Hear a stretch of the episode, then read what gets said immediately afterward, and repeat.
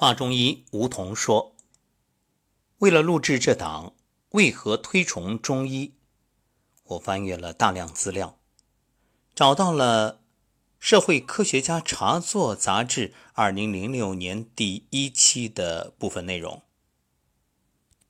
作者田松说到科学啊，在大众语境中，科学的就相当于正确的、高明的、有效的。”经过证实的东西，照这样理解啊，中医要有科学依据，就等于说中医要有正确的、高明的、有效的、经过了证实的依据。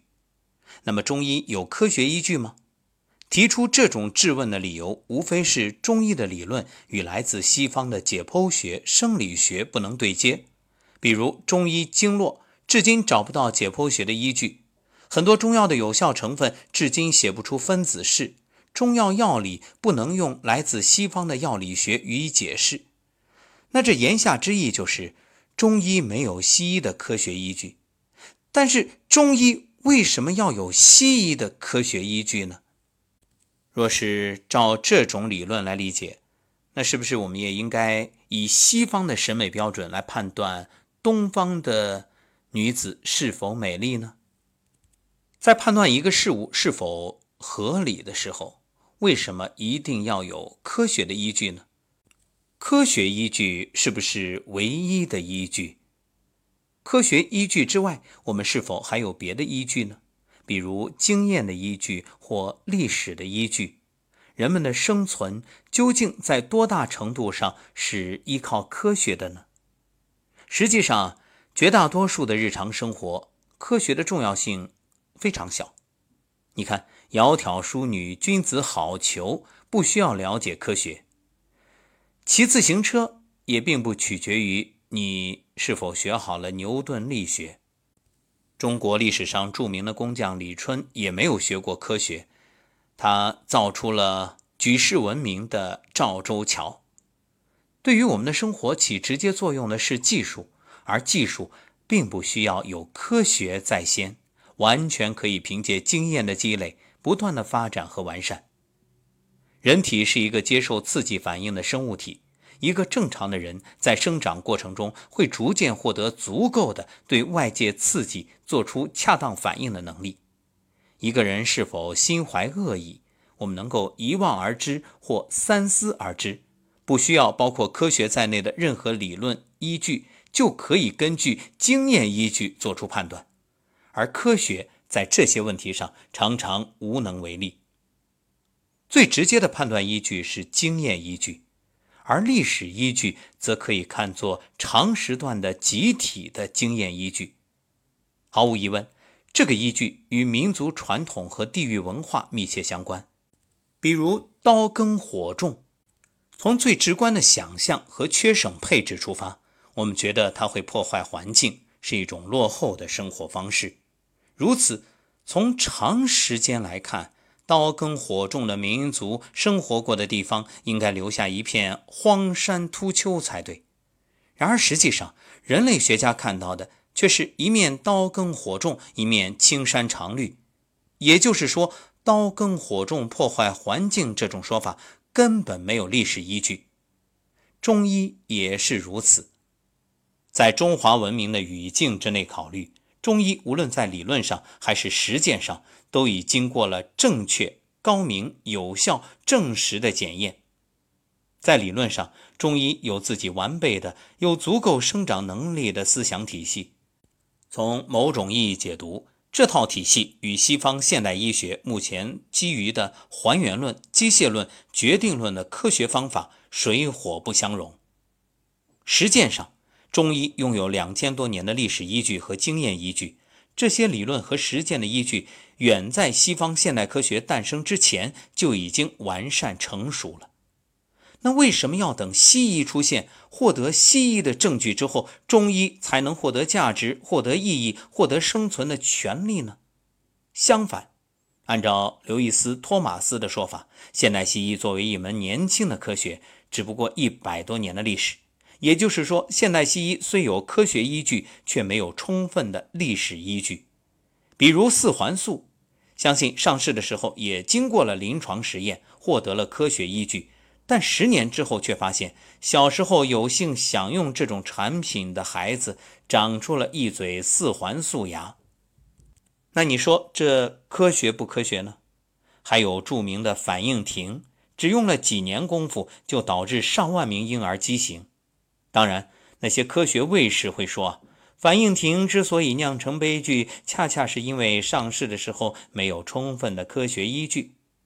那么，如果我们把充分理解成足够的时间长度，又有哪一种医术比两千年的中医更加充分呢？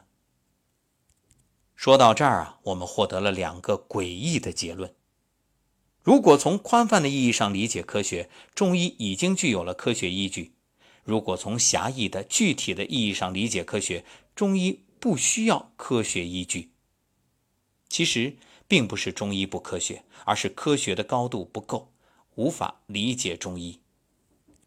一直以来，关于中医与西医，我们在节目里呢，都是相对温和的在探讨，以各擅胜场做一个相对中立的评判。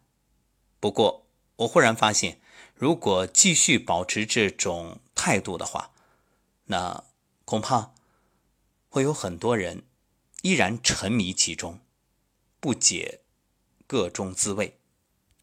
所以我也不怕今天在节目里说的激进一点。当然，这些呢也不是我的发明创造，都是前人总结的经验，只是把它整理出来呈现给各位。当然，我们绝无指责医者之意，因为真正的医者一定是妙手仁心。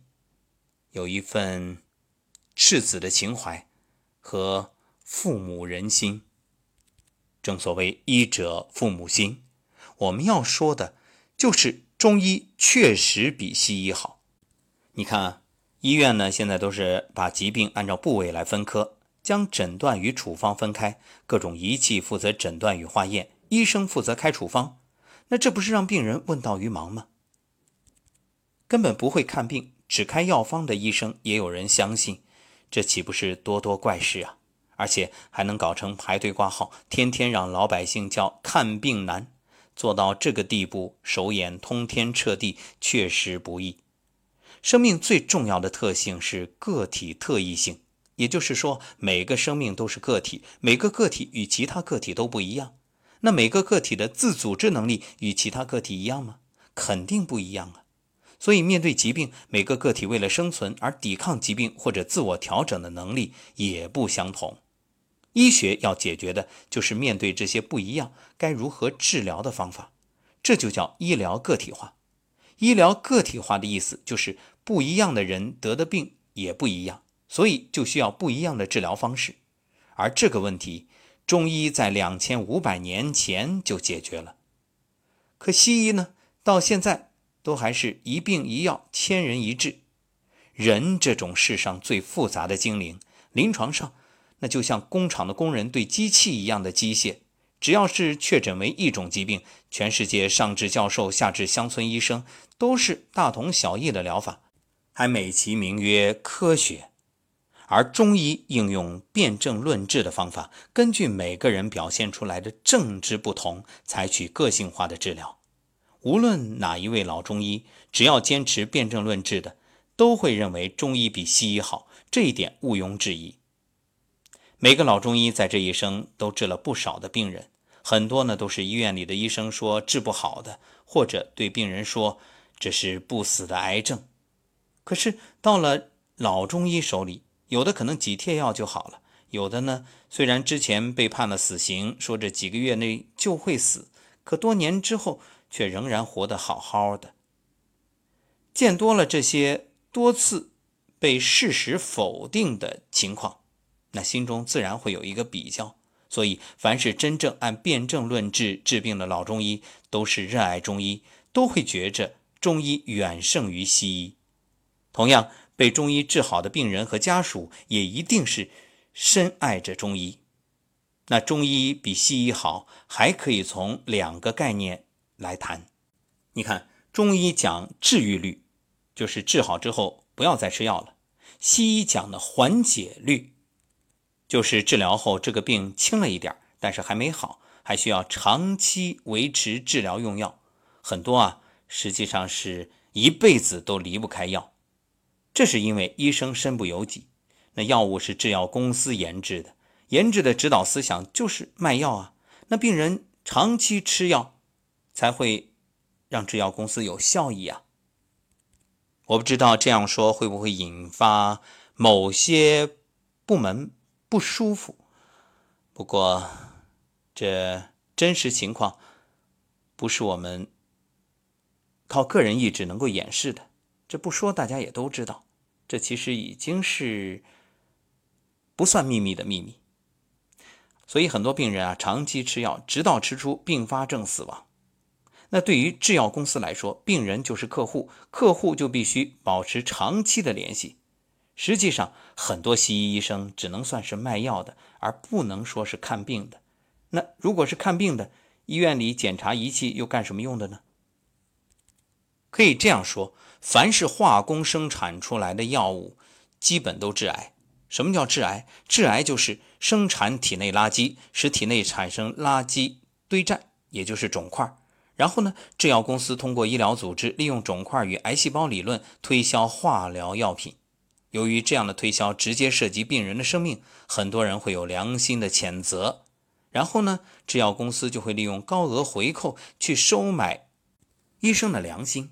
这就是医患关系不断恶化、矛盾逐步升级的重要原因。当然，我不能说所有的医生都这样。有很多好的，嗯，这是我们必须要强调的。不过害群之马，各位，你说有没有啊？那中医的理念是没有治不好的病，只有没本事的医生。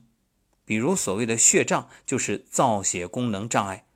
从西医的角度来看，这种障碍不可逆，道理就是没什么办法能治疗。但是根据很多病人不治疗却痊愈这个事实，可以认为。之所以血胀成为不治之症，是现代医学没法治，不是中医不能治。对生命来说，任何疾病不可逆是不存在的。人是大自然的产物，只适应大自然给他安排食物。那化学药品都是人工合成的，因而会影响人的造血功能，导致幼稚白细胞升高与降低。中国科协主席韩启德先生曾说。中医比西医不知道要高明多少倍，因为西医什么也没有。像很多赤脚医生，为什么远胜从国外获得两个博士头衔的血液病专家？什么道理呢？唯一的答案就是他学的是中医，而不是西医。中医是治好病的学问，西医是赚钱的学问。我们的民族已经吃够了苦头，是应该站起来的时候了。